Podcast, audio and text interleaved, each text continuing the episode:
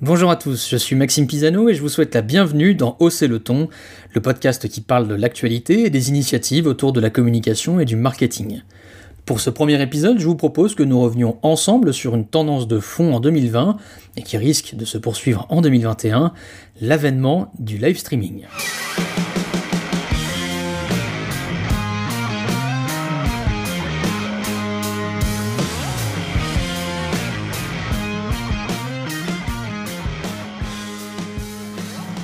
Nous sommes en guerre. Quatre mots qui ont donné le ton de cette année 2020, indubitablement marquée par la crise sanitaire et ses avatars.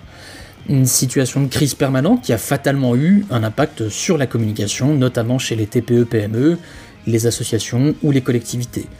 Très vite, les communicants, les dirigeants ont pu tirer un certain nombre d'enseignements concernant les attentes de leur public.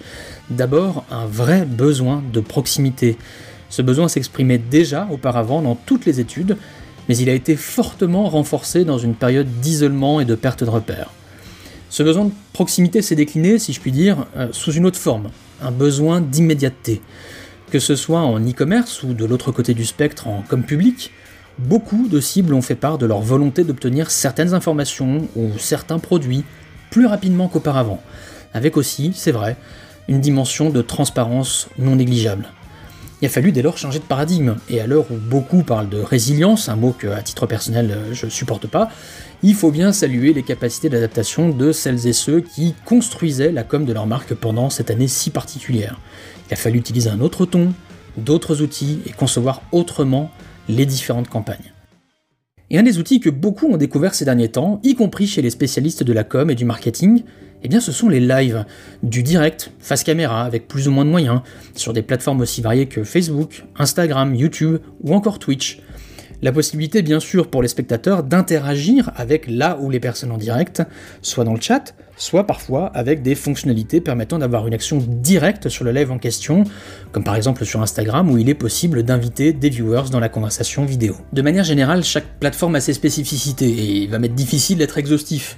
Si Facebook et Instagram ont une gestion du chat parfois franchement médiocre et qu'il est compliqué d'y réduire la latence, Facebook propose en revanche la génération facile de sondages et les deux plateformes ont une interface très simple globalement. La plupart des publics visés sont déjà sur ces plateformes de surcroît, ce qui ne nécessite pas de demander à vos abonnés un clic supplémentaire pour accéder à un contenu. YouTube, lui, est un outil plus classique et nécessite un peu plus de compétences techniques, en contrepartie, les possibilités de réglage sont plus grandes, qualité de la vidéo, latence, passage de la vidéo en public non répertorié, privé, gestion du chat, etc. En revanche, il faut le dire, l'outil est à double tranchant. S'il y a du monde et de l'engagement, c'est super, autrement l'algorithme a tendance vraiment à vous plomber, comme l'explique assez simplement Hardisk dans l'une de ses vidéos dont voici un extrait. Le live n'est pas un type de contenu auquel les abonnés sont habitués. Les 10% à qui on va présenter cette vidéo en direct, est-ce que vous pensez qu'ils vont cliquer dessus? Ou est-ce que vous pensez, comme ils n'ont pas l'habitude, qu'ils vont pas cliquer dessus Qu'est-ce qui se passe si des abonnés qui cliquaient sur les vidéos normales se mettent à ne pas cliquer parce que c'est un live Le ranking entier de ta chaîne YouTube. Donc plus tu streams sur YouTube, moins les gens vont cliquer sur ce qu'il y a dans le flux d'abonnement, puisque c'est un live, ils sont pas habitués, ils sont genre ah non Osef c'est un live. Donc tu auto-détruis ta chaîne YouTube et le reach naturel de ta chaîne YouTube quand tu streams sur YouTube. Quant à Twitch, il faudrait, je pense, que je fasse un épisode à part entière pour vous expliquer toutes les possibilités de cette plateforme. C'est aujourd'hui encore la plateforme reine quand il s'agit de live streaming, une plateforme qui se diversifie de plus en plus, hein. c'était une plateforme ultra orientée gaming e-sport, ça change depuis quelques temps, mais cette plateforme elle n'a pas non plus la même diversité de cibles qu'un Facebook ou Instagram qui ratisse beaucoup plus large. Ça ne veut pas dire pour autant que c'est une mauvaise option, mais il faudrait qu'on en discute là du coup euh, en fonction de, vos besoins et de vos secteurs d'activité respectifs. De manière générale, à mon sens, il y a quatre choses qui doivent vous permettre de faire un choix euh, entre ces euh, différentes plateformes. D'abord, les cibles que vous souhaitez atteindre. Vous n'allez pas viser les mêmes personnes selon euh, que vous allez sur euh, Facebook ou sur Twitch, par exemple. Donc il faut que ça corresponde un tout petit peu au public que vous avez en face de vous. Le temps aussi que vous souhaitez consacrer à tout ça, parce que contrairement à ce qu'on s'imagine, il ne s'agit pas juste de lancer la caméra et puis voilà. hein. Donc il va falloir se poser la question du temps que vous souhaitez y consacrer. Il va falloir se poser aussi la question du budget. Est-ce que vous avez un budget pour ça? Ou alors est-ce que euh, vous allez tout faire tout seul Et donc ça amène à la quatrième euh, chose que vous devez prendre en compte, à mon avis, ce sont bah, vos compétences, tout simplement. Si vous n'avez jamais fait de live de votre vie, eh bien, il va falloir peut-être vous former un minimum. C'est vrai qu'on s'imagine que bah, c'est simple, voilà, on lance la caméra et voilà, on discute avec les gens. En définitive, ça nécessite quand même un minimum de préparation pour annoncer le tout en amont et faire bouger votre communauté, d'une part, et aussi le jour J, bah, ne pas enchaîner les euh, hésitations et les regards paniqués face caméra quand vous allez vous lancer. Alors vous le verrez notamment dans les prochains épisodes, le principe de ce podcast est également de vous donner quelques conseils, notamment là en l'occurrence pour bien se préparer quand on veut notamment commencer à faire des live streaming. Voici quelques éléments que je vous donne. D'abord, définissez votre objectif ou vos objectifs avec ces lives. Est-ce que vous êtes sur un objectif de notoriété? Est-ce que vous êtes plutôt sur de la performance? Est-ce que vous êtes sur de la fidélisation? Etc. Ça vaut pour n'importe quelle action com, mais ça vaut particulièrement quand on veut se lancer sur un outil comme celui-là qu'on maîtrise souvent mal au début. Il va falloir aussi se poser la question de bah, votre public. Est-ce que vous le connaissez bien? Si oui, choisissez la plateforme qui lui ressemble le plus. Sinon, il va falloir faire un petit peu ce, travail d'audience en amont.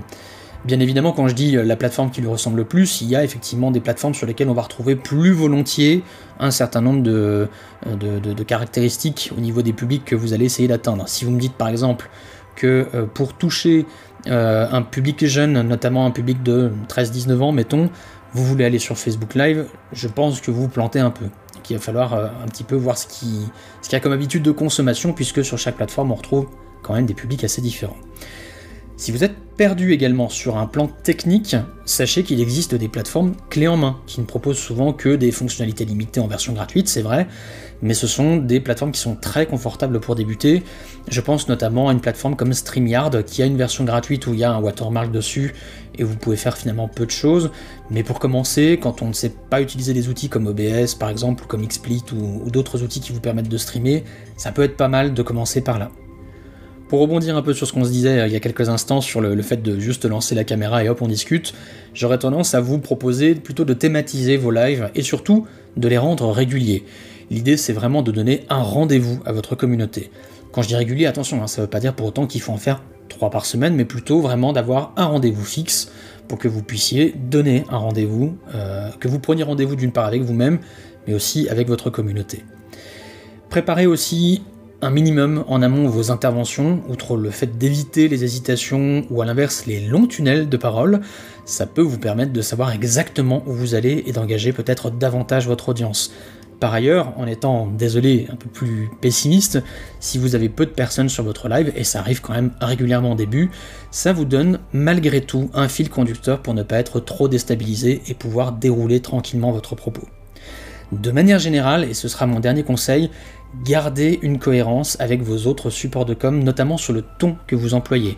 C'est un peu, euh, c'est un peu mon gimmick, c'est quelque chose sur, une chose sur laquelle je reviens quand même très souvent, le ton, la charte éditoriale. Certes, les lives sont un outil nouveau, mais ça ne doit pas forcément pour autant être un ovni par rapport à vos autres outils.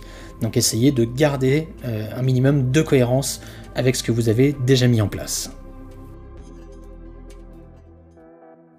Vous entendez sans doute beaucoup parler de live streaming et vous entendez notamment que quasiment tout le monde ou presque s'y est mis. C'est pas vraiment une exagération. Hein. Euh, effectivement, presque tout le monde s'y est mis, presque tous les secteurs d'activité, presque toutes les structures. Je pense aussi bien à des associations, par exemple euh, l'AFM, euh, qui a lancé un événement gaming autour du Téléthon il y a quelques semaines et qui a été un franc succès. Ça peut être également des politiques. Là, je vous passe un extrait d'un live de Mathieu Klein, le maire de Nancy. Je répondre aux questions euh, que vous, vous avez posées, euh, alors d'une part euh, entre nos deux rendez-vous, et d'autre part aux questions que, que, vous publierez éventuellement en ligne ce soir. Ça peut être également des entreprises comme Hachette qui font des lives sur Instagram. Et peut-être plus surprenant encore, ce sont également parfois des lieux de culte. Alors j'allais dire, non même souvent plutôt que parfois, des lieux de culte, et notamment je pense à l'église catholique, euh, où il y a eu énormément de lives qui ont été produits sur Facebook, sur YouTube, pour pouvoir proposer, eh bien, dans la période de confinement, des célébrations. Ce sont évidemment pas les seuls hein, qui ont proposé ça, mais les cultes, euh, les lieux de culte se sont mis également à utiliser cette fonctionnalité-là pour pouvoir essayer d'atteindre eh leur audience, que sont euh, leurs fidèles, et, donc pouvoir garder ce lien de proximité avec eux. Si je devais résumer ces quelques minutes passées ensemble, le tout pour moi est de bien trouver son ton, sa plateforme, savoir où est son public et préparer un minimum en amont. Bien évidemment, je ne le dirai jamais assez, n'hésitez pas à vous faire accompagner si vous êtes en difficulté, notamment sur un plan technique. Beaucoup de professionnels, moi ou d'autres, hein, euh, là vraiment euh, vous avez le choix, il y a beaucoup de professionnels qui peuvent vous accompagner, qui peuvent vous aider ou vous former même sur ces questions.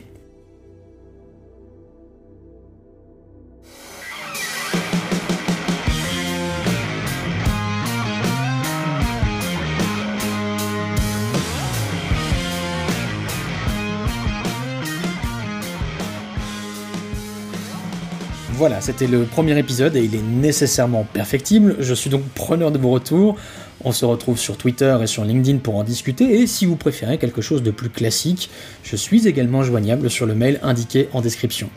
J'espère vous retrouver très bientôt pour un nouvel épisode de Hausser le ton. J'espère pouvoir faire ça de façon mensuelle. En attendant, n'hésitez pas à vous abonner à ce podcast, à le diffuser à votre entourage et à le noter sur les plateformes qui le permettent. Ce sont clairement pour moi des éléments essentiels pour sa visibilité. Merci pour votre écoute, au plaisir d'échanger ensemble, et à très bientôt.